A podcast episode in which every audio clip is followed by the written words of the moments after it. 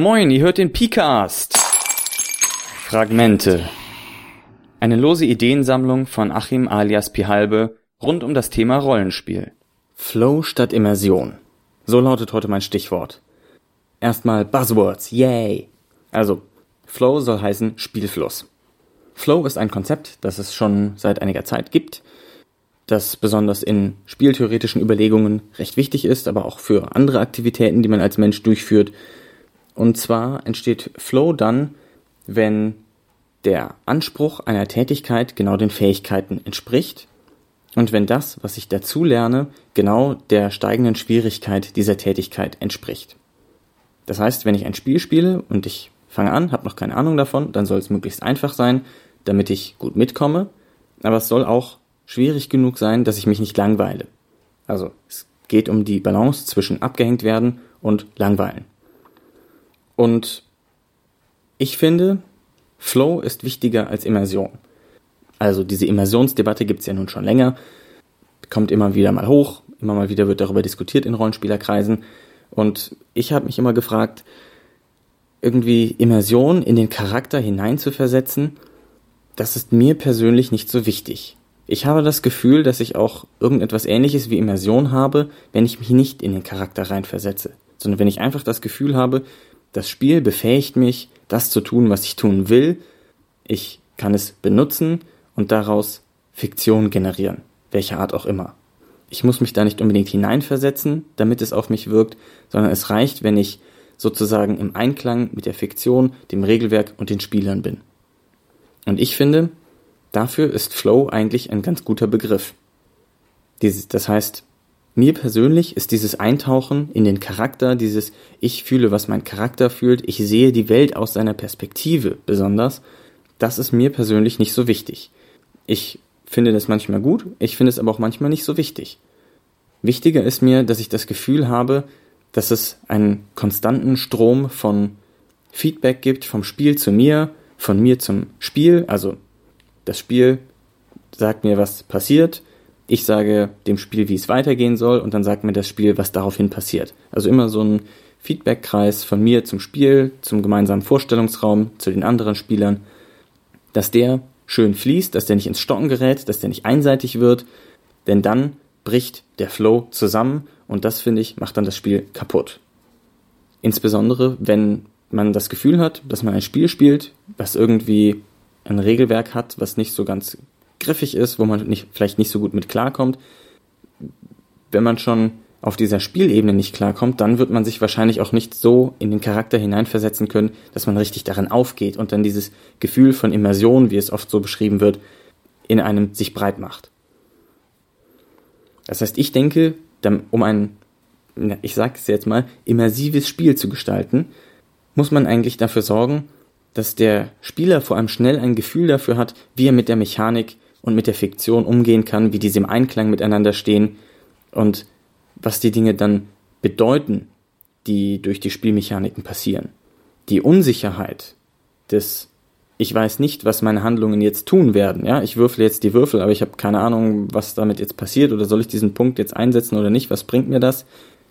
Wenn man das nicht versteht, dann ist das, denke ich, ein absoluter Flowkiller, weil dann diese diese Feedback-Schleife zwischen mir und dem Spiel ins Stocken gerät.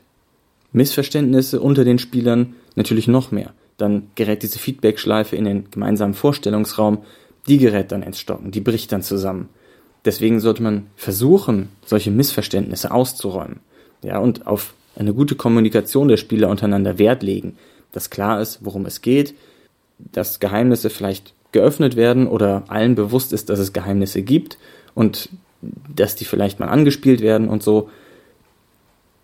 Und diese Kommunikation ist natürlich nicht nur die unter den Spielern, sondern auch die Kommunikation der Spielregeln durch das Spiel. Also wie der Autor es schafft, durch das, was er nun niedergeschrieben hat als Spiel, die Regeln des Spiels, die Mechanik und eben auch die Implikationen davon schnell und eingängig zu vermitteln, so dass die Spieler dieses eben intuitiv im Flow benutzen können. Manchmal sind bewusste Brüche von diesem Flow sicherlich auch okay. Also es kann sehr effektiv sein, ab und zu mal, das habe ich ja in meiner Symmetrienfolge schon erzählt, ab und zu mal so eine Verlässlichkeit aufzubrechen, damit ein bisschen zu schockieren. Aber grundsätzlich fühlen sich die Leute wahrscheinlich wohler und das Spiel geht flüssiger vonstatten, wenn die Leute sich darauf einstellen können, was passiert. Und dass sie die Situation unter Kontrolle haben, aber dennoch davon gefordert sind. Denn unterforderte Spieler helfen einem natürlich auch nicht weiter. Das heißt, wenn man jetzt ein Spiel schreibt, ist es wahrscheinlich sinnvoll, nicht direkt mit der vollen Komplexität einzusteigen, sondern die Spieler erstmal auf leiser Flamme köcheln zu lassen und dann, wenn sie einen neuen Bereich der Mechanik betreten würden, sozusagen dann erst damit nachzusetzen, sodass die Spieler Stück für Stück sich die Spielmechanik zusammensetzen können und immer das Gefühl haben, dass sie unter Kontrolle sind und wenn sie in unbekanntes Terrain kommen, dann sich diesen neuen Teil erschließen können und dann wieder in der Kontrolle sind. Das heißt immer so eine Abstimmung zwischen Anforderungen an den Spieler und dem Wissen, was er gelernt hat. Andererseits, wenn man eben zu flache Regeln hat, dann muss dieser Anspruch, der sich aus dem Flow ergibt, natürlich von den Mitspielern kommen. Der kann dann nicht mehr aus dem Regelwerk kommen, sondern muss dann eben von außen eingebracht werden. Das heißt, da kann es sich unter Umständen auch lohnen, schon darauf acht zu geben, dass das Regelwerk eine gewisse Komplexität zulässt, vielleicht nicht Kompliziertheit. Ich würde sagen, die ist eher schädlich für den Flow, weil man dann viel nachgucken muss und vielleicht überfordert davon ist, immer die richtigen Stellen rauszusuchen und zu verstehen, wie das alles zusammenpasst und sich die ganzen Modifikatoren zu merken und hin und her blättern und alles. Aber eben eine gewisse Komplexität, sodass der Spieler auch das Gefühl hat, er kann gucken, wie diese Dinge zusammenpassen, wie er die ausreizen kann, wie er damit bestimmte Kombinationen erreichen kann, dass sich vielleicht eine gewisse Emergenz daraus ergibt. Und der Klassiker natürlich, um so eine langsam steigende Anforderungsschwelle zu haben, ist ein Tutorial, wo man also was beigebracht kriegt, das probiert man dann aus, dann wird einem das nächste beigebracht, dafür muss man das alte schon können und man probiert noch was Neues aus und so weiter und so fort. So geht das dann stückweise hinauf und ich denke, das kann man auch in Rollenspiele relativ gut einbringen. Wie gesagt, wichtig für Flow ist, denke ich aber, dass die Regeln irgendwie logisch und eingängig sind. Dann können sie nämlich auch erst richtig Flow erzeugen. Also nicht nur, dass Regeln nicht unbedingt ein Flow-Killer sein müssen, nein, sie können auch Flow erzeugen, indem man das Gefühl hat, aha, und jetzt mache ich dies und dann nimmt die Story folgende Wendung und einem so ein bisschen Gestaltungsmöglichkeiten geben. Und wenn wir dann schon bei Regeln sind, dann äh, kommen wir auch gleich schon auf den Schlag Richtung goldener Regel.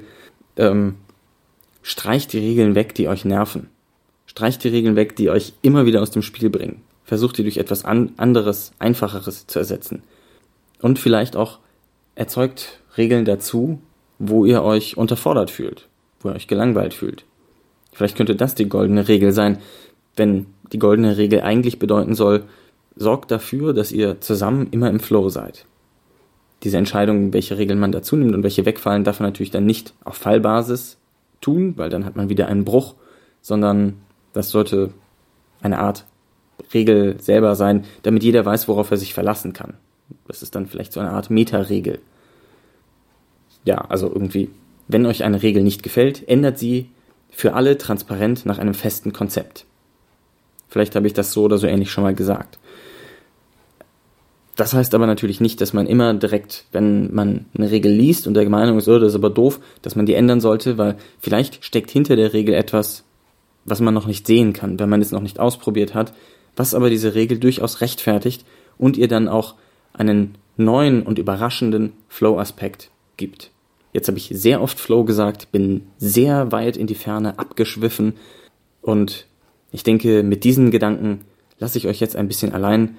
Ähm, das ging mir gerade ein bisschen durch den Kopf. Ich hatte das Gefühl, dass ich endlich verstanden habe, was meine Disparität zwischen der Immersion anderer und meiner Art von Immersion ist, gefunden zu haben. Vielleicht fandet ihr das ja auch interessant oder anregend. Also schreibt mir gerne, wenn euch noch etwas zum Thema Flow und Immersion einfällt, was ich hier vielleicht vergessen habe, ein Aspekt, den ich überhaupt nicht gesehen habe. Ich glaube, eine ganz neue Abhandlung über Immersion brauchen wir gar nicht. Das ist ja alles schon mehrfach durch die Mühle gekaut worden. Aber ich hatte das Gefühl, dass dieser Aspekt noch nicht so oft aufgetaucht ist. Insofern wünsche ich euch noch viel Spaß, sage bis demnächst.